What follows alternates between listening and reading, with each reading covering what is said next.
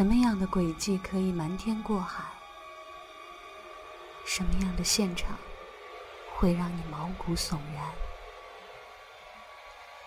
什么样的情节会让你坐立难安？什么样的故事会让你意犹未尽？嘘，听 Catherine，听推理悬疑。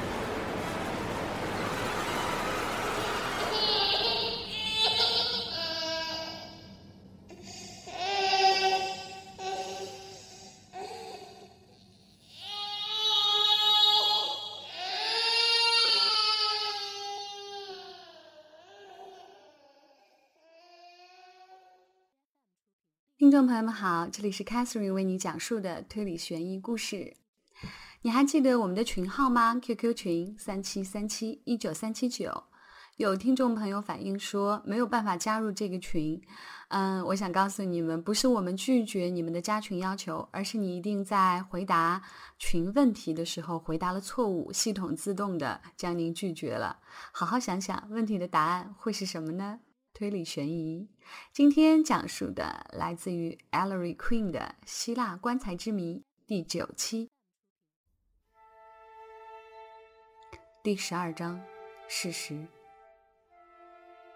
那天晚上，Queen 府上的一顿晚餐简直是愁云密布。Queen 家坐落在第八十七西大街上一幢褐色砂石建筑物的第三层公寓，内饰还比较新。前厅也比现在更有气派些，起居室也没现在那么陈旧过时。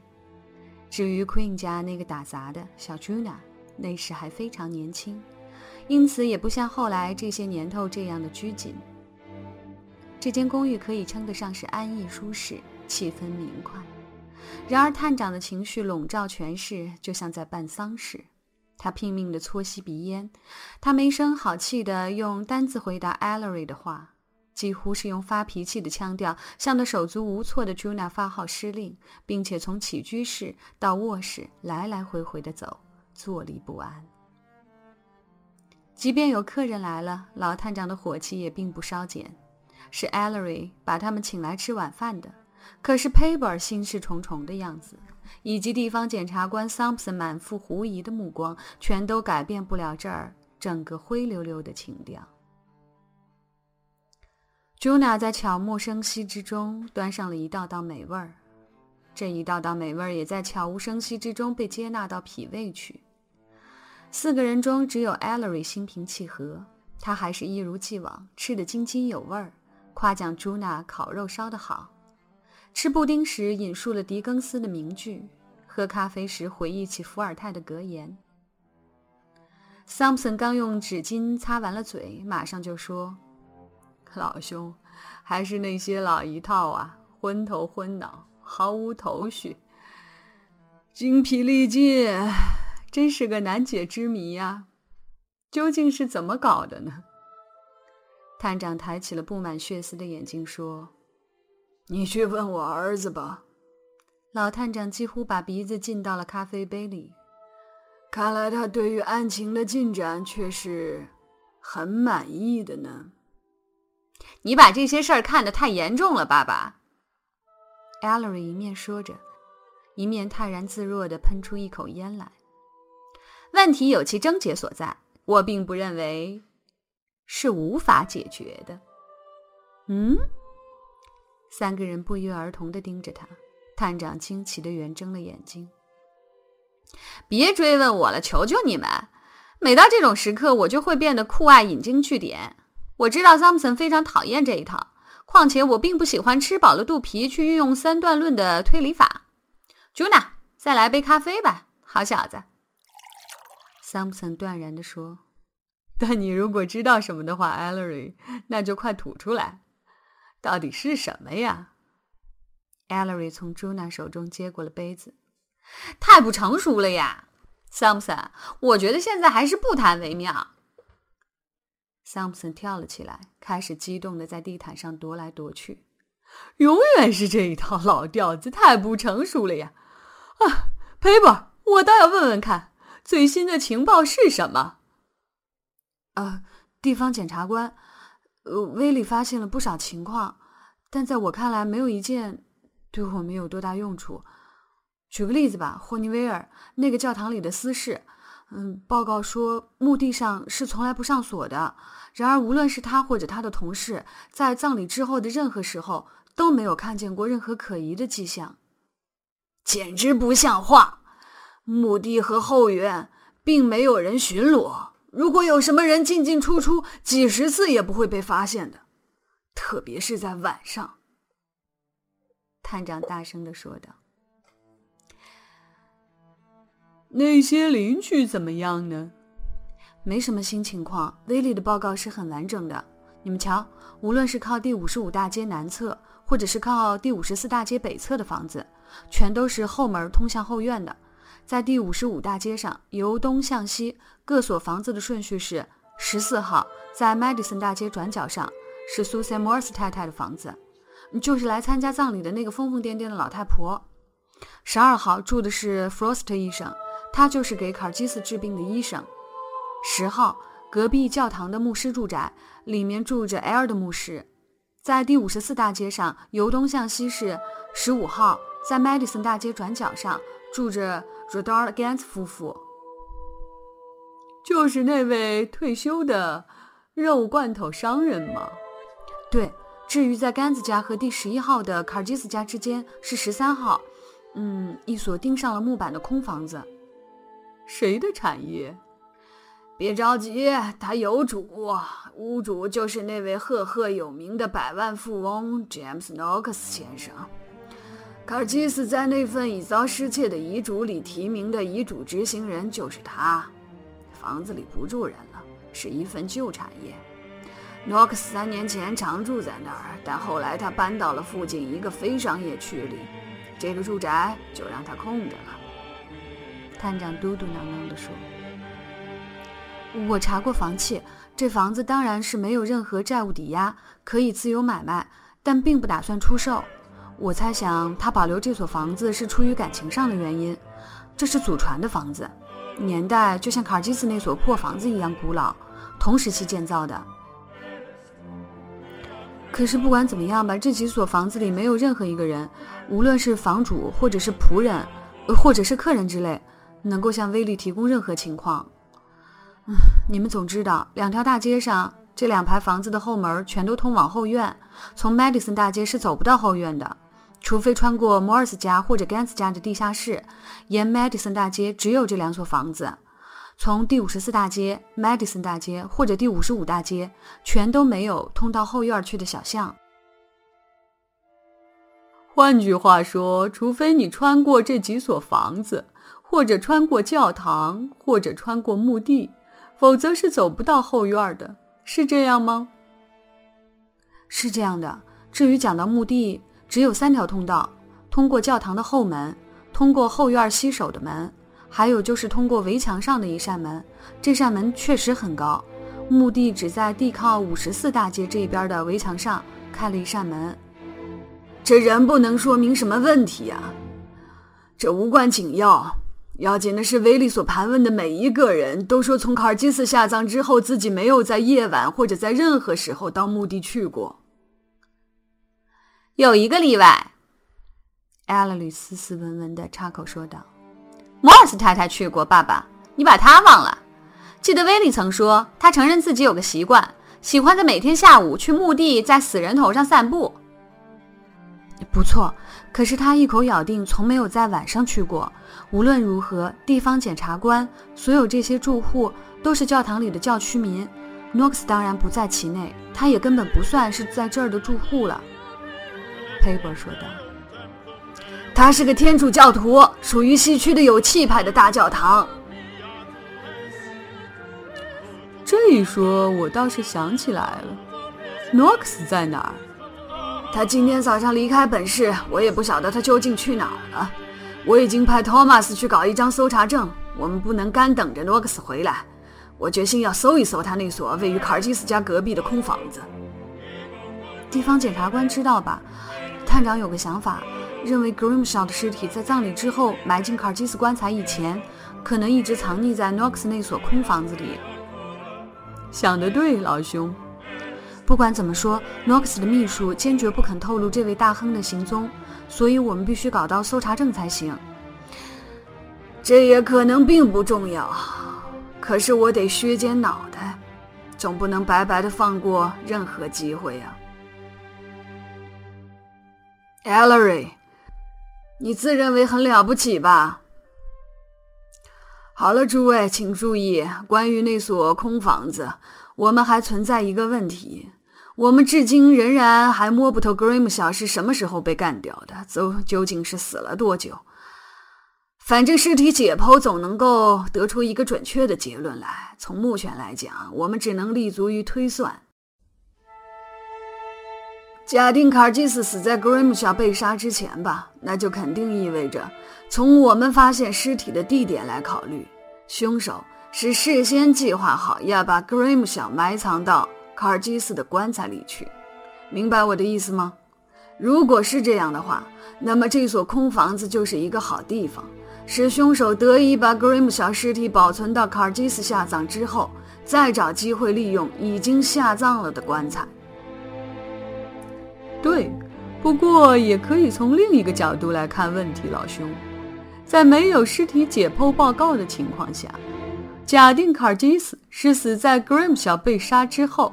也是同样站得住脚的，这就意味着凶手事先无从预料卡尔基斯会突然死亡，也无法知道将有个机会可以把被害人埋进卡尔基斯的棺材，因此这个尸体必定藏在杀害的现场，而我们没有理由认定 Grimshaw 是在隔壁的空房子里被就地杀害的，所以无论如何，我认为。不确定 Grimshaw 死了多久，那么随便我们怎样推敲，都无济于事啊。你的意思是说，假定 Grimshaw 被人勒死是在卡尔基斯死亡之前，那么他的尸体很可能就窝藏在被杀的现场，是吗？然后卡基斯死了，凶手灵机一动，觉得可以乘机把尸体埋进卡尔基斯的棺材，于是就把尸体拖到墓地，也许是从第五十四大街围墙的门进去的。正是这样，卡尔基斯隔壁那所房子十之八九与本案无关。这样的猜测，唉，纯属捕风捉影啊！也许并不完全是捕风捉影。另一方面，依我的预见，在座各位都无非是纸上谈兵而已。为什么不耐心的等尸体解剖报告出来再说呢？等等，我都等老了。探长大发牢骚，艾莉嘻嘻笑道：“要是相信乔叟的说法，那么您的年龄正在大有可为之时呀，父亲大人。还记得那篇禽鸟对白是怎么说的吗？人们说得好，正是从这老田老土年年长出新苗新谷。” Paver，还有别的事儿吗？桑普森大喝了一声。他根本不把 Ellery 放在眼里。还有一点琐碎的公事，威利盘问了一位卡尔基斯家和墓地对接的百货商场的看门人，这个人整天站在第五十四大街的商场入口处。威利又盘问了执勤的警察，但是这两个人都说，自从葬礼之后，从来没有在光天化日之下看到有什么可疑的迹象。那个警察夜间巡逻时也没有见到任何迹象。不过他承认，这尸体有可能是在他不注意的时候拖进墓地去的。至于百货商场，夜里是没有人在那个可以望见墓地的位置上值班的，守夜的人通宵都待在屋子里。你瞧，情况就是这样。这样傻坐着，连篇空话，可是得把我给逼疯了。探长瘦小的身子跌坐在壁炉前的椅子里烤着火，一面自言自语。La passion est amère, mais son froid est doux。Ellery 也自言自语：“我变得老爱引经据典了。”这是我的报应啊！探长哼哼唧唧地说：“把儿子送进了大学，他竟对我咬文嚼字起来了。这这话是什么意思？忍耐是苦的，但其果实却是甜美的。这句话。”是只青蛙讲的，是只什么青蛙？哼，他又在打哈哈了。桑普森不耐烦地说：“他大概是指一个法国人。这句话听起来好像是卢梭讲的。看样子，桑普森，你有时往往会语出惊人，很有学问的嘛。”第十三章调查。次晨，星期六，十月的晴天，风和日丽。Queen 探长消沉的情绪大为振作。使他振奋的直接原因就是 Samuel Plotty 医生亲自交来了卡尔基斯和被杀者的两份尸体解剖报告。地方检察官 Thompson 由于检察署里有急事儿需要亲自处理，无法分身，只好委派他的副手 Paper 到警察总部的探长办公室来。Plotty 医生闲着当天第一根雪茄烟，晃晃悠悠进来的时候，发现探长 Paper、威利警官以及那位望眼欲穿的 Ellery 都正等着他呢。瘦长个子的 Plotty 医生的笔笔挺挺跌落在这个房子里最舒服的一张椅子上，带着一种玩世不恭、从容不迫的神态。大概你们想要弄清卡尔吉斯那个死鬼的问题吧？这儿的一切都正常，Frost 医生的证明完全属实，没有玩什么花招。他心脏出了毛病，嗯，一口气儿不上来就憋死了。没有一点毒药的痕迹吗？一点也没有，都正常。至于说那第二个死鬼嘛，嗯，一切迹象表明他死在卡基斯之前。说来可就话长了啊，有多种可能性，下准确的结论要冒几方风险。尸体热量的消失距离现在还不太久，但是根据尸体的肌肉变化以及全部转化为青灰色的情况，我们又有了另外的看法。由于化学和细菌作用，而在身体表面和腹部中央造成的青斑已经十分明显。无论内部或者外部的青灰色腐烂斑块的数量和位置，都说明到昨天为止有七天的间隔了。紧压的气体从口鼻中挖出的粘液、气管内部的腐烂，还有肠道和脾胃里的某些迹象，全部显示了七天的期限。皮肤绷紧，但是在最膨胀的部位——腹部已经开始松弛了。臭气儿，比重减轻。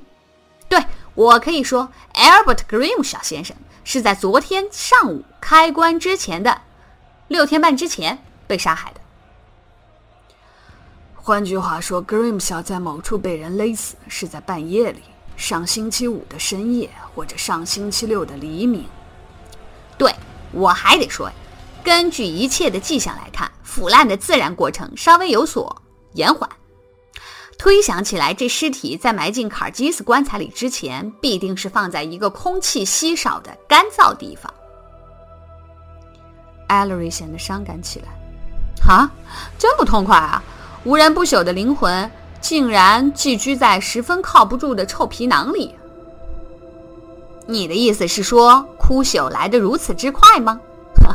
好吧，我有一言奉告，当能理解你的忧愁。妇女的子宫往往在死后七个月还能保持完整无损呢。如果你以为这就可以一语解愁，Grimshaw 是被人勒死的，医生对这一点没有问题了吧？探长迫不及待地说：“毫无疑问，有人徒手掐死了他，一望便知是被人用手掐死的。”医生，Ellery 在椅子里向后靠稳当，懒洋洋地吸着烟。我交给你的变质水的取样，你化验出什么了吗？哈哈，那个嘛，助理法医露出不耐烦的神色。在一般的硬水里，普遍存在着某种盐分，主要是钙盐，这你总知道吧？你也知道我们的食用水都是硬水。再说，煮沸会使盐分沉淀，通过化学分析，很可能很容易。就能根据沉淀物来确定水曾煮沸与否。我可以断定，你交给我的取样表明，那个绿壶的变质水曾经煮沸过，而且在原壶的水烧开之后，没有再掺入不开的水。多谢你的科学头脑，医生。别说了，还有什么事儿吗？啊，没有了，万分感谢，医生。普劳迪医生像眼镜蛇似的舒展开身子，慢悠悠地走出了探长的办公室。现在咱们可以着手研究了。探长轻快地搓着两手，开口说话了。他打开了笔记本。弗瑞然这个家伙，他的魁北克之行有铁路人员、火车票根、旅馆记录、离去时间等等可资证明。嗯，Kimitrios k a r g i s 嗯，整天都在贝洛斯医生诊所。那是上个星期六卡尔基斯家的指纹报告，毫无名堂。书房的书桌上，除了一大堆别人的指纹之外，还发现有 grimsha 的指纹。看来房子里的每一个人都曾先后，尤其是在最初找寻遗嘱的那一阵子，用手在书桌上亲过。棺材上的指纹也搞不出什么名堂，模糊的和清晰的指纹不计其数。但是当棺材停放在客厅里的时候，房子里的每一个人都在棺材周围。因此无法辨认出任何值得追查深挖的指纹来。托马斯·皮格尔特在百利公司查问出什么了吗？一切都核对过了，威利回答道。皮格尔特找到了那个记录电话订货的职员，职员说是卡基斯亲自打的电话，他认准了是卡基斯本人，因为他说以前他们之间曾经通过多次电话。上星期六早晨打电话来订购半打红色的云纹领带，时间也核实过了，订货的品种也核实过了。百利公司送货员的收据上有收货人 Vix 的亲笔签名，一切都正常。怎么样，这下子你总该满意了吧？探长刻薄的对 Ellery 说道：“虽然是我说了算。”警官，关于那所空房子有些什么情况吗？佩伯问道：“搜查完了吗？”“真没劲啊！”探长发了声牢骚。“搜查证倒是搞到了，但是咱们的那位 Rich 报告说，他把那地方搜查了一遍之后，什么也没发现。那地方全搬空了，除了底层有一只破旧的大箱子之外，没有别的家具。”Rich 说：“那儿一无所有。”Rich，Ellery 自言自语，并在烟气腾腾中眨眨眼。那么现在再来谈谈 Grimshaw 这个人吧。好啊，地方检察官特别吩咐我问问你们在这个人身上挖出了什么材料。佩伯说道：“挖到了很多材料。他从辛格监狱获释是在被害之前的星期二，也就是九月二十八号。他还没来得及改邪归正呢。你知道，他因为伪造假货的罪名而连续坐了五年牢。”他犯罪三年之后才被关进监狱，因为在此之前没被逮捕。早期的档案证明，他在十五年前曾经坐过两年牢，罪名是图谋偷窃芝加哥博物馆的一幅藏画未遂。他原来是该博物馆的工作人员。这正是我上次话里的含义。当时我讲伪造假货只不过是他的特长之一罢了。”Piper 说道。Ellery 竖起了耳朵。博物馆的窃贼，这难道不是无巧不成书吗？在我们手头，一个是艺术品巨商，一个是博物馆小偷，其中确有蹊跷啊！不管怎么说，先追查一下他九月二十八号之后的行踪吧。他出了 Singer 监狱之后，就来到了这儿第四十九西大街上的一家旅馆 ——Benedict 旅馆，三流一地儿。他在那儿登记时用他的是他的真姓氏，Grimshaw。他好像没有用化名，这厚颜无耻的家伙。佩伯发表意见说：“你盘问过旅馆里的人吗？”Ellery 问道。威利说：“无论是白天在前台的办事员，或者是那个什么经理，都讲不出个什么人来。不过我已经派人去叫夜班的办事员了，马上就会来的。说不定他会晓得什么情况呢。”探长，这个人还有什么别的行动吗？佩伯问道。有，上个星期三夜里，也就是他出狱的第二天，有人看见他在第五十四西大街一家贩卖烟酒的店里，嗯，这是他的老去处之一，跟一个女人碰过头。希克来了吗？在外面。希克是谁？艾勒瑞问道。那个私酒店的老板跟我老打交道了。威利进来了，身后带着一个身材高大、神采奕奕、满脸红光的人。那张逢人便笑的脸一望而知过去，就知道是当天的酒吧服务员。他非常忐忑不安。早早啊，探长，天色可真好，不是吗？是啊，是啊，坐下吧，巴尼，我要跟你打听些事儿。希克抹了抹脸上的汗水。这儿要谈的，该不是我的老底儿吧，探长，是吗？嗯，你是指杯子里的事儿？好，绝对不是。现在你听我说，巴尼，咱们知道上个星期三的晚上，有个名叫 Albert Grimshaw 的人，是个造假货的，刚出牢门就钻进了你的那个窝，可有这事儿吗？哦，好，好像有这事儿，探长，就是那个已经被人干掉的家伙，是吗？正是他。听说有人看见他那天晚上跟一个女的在一块儿，是怎么回事啊？啊？哦哦，好吧，探长，让我来告诉你吧。嗯，他们俩无非是厮混罢了，厮混。我不认识那个女人，以前也从来没有见过她。她长什么模样？呃，人人高马大的，头发金黄，哦，简直像牛一样。估计三十五岁左右，两只眼窝下都有皱纹了。往下讲，后来呢？呃，他们俩大概是九点钟过后进店的，挺早的，对吧？他们俩坐下之后，Grim 小点了烈酒，那个女的什么也没要。不多一会儿，两个人拌起了嘴。嗯，看来两人经常吵架。我也没有搞清楚他们俩在争些什么。呃，不过听到了那个女人的名字，Lily，他这样称呼她的，好像是男的硬要指使她去做什么事儿。他不干，嗯，这女的说着说着，不知怎么就闹翻了，扬长而去。哎，那个格瑞姆小十分激动啊，在那儿自言自语，又坐了五分钟或者十分钟，也走了。嗯，我我知道的就是这些，探长。莉莉，人高马大，头发金黄。嗯，探长摸摸自己的小下巴，沉思起来。行了，吧你。嗯，星期三晚上之后，Grim 小还来过吗？没来过，我敢起誓，探长，没没有。希克脱口而出。好了，你走吧。希克一跃而起，轻松的走出了办公室。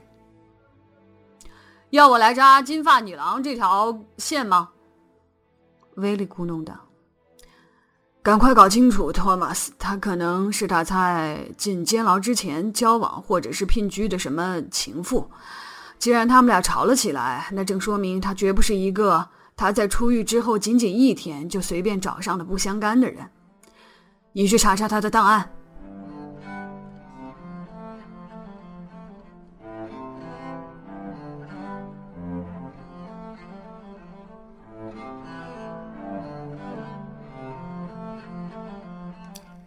这个叫 Grim 小和这个 Lily 之间有什么故事发生吗？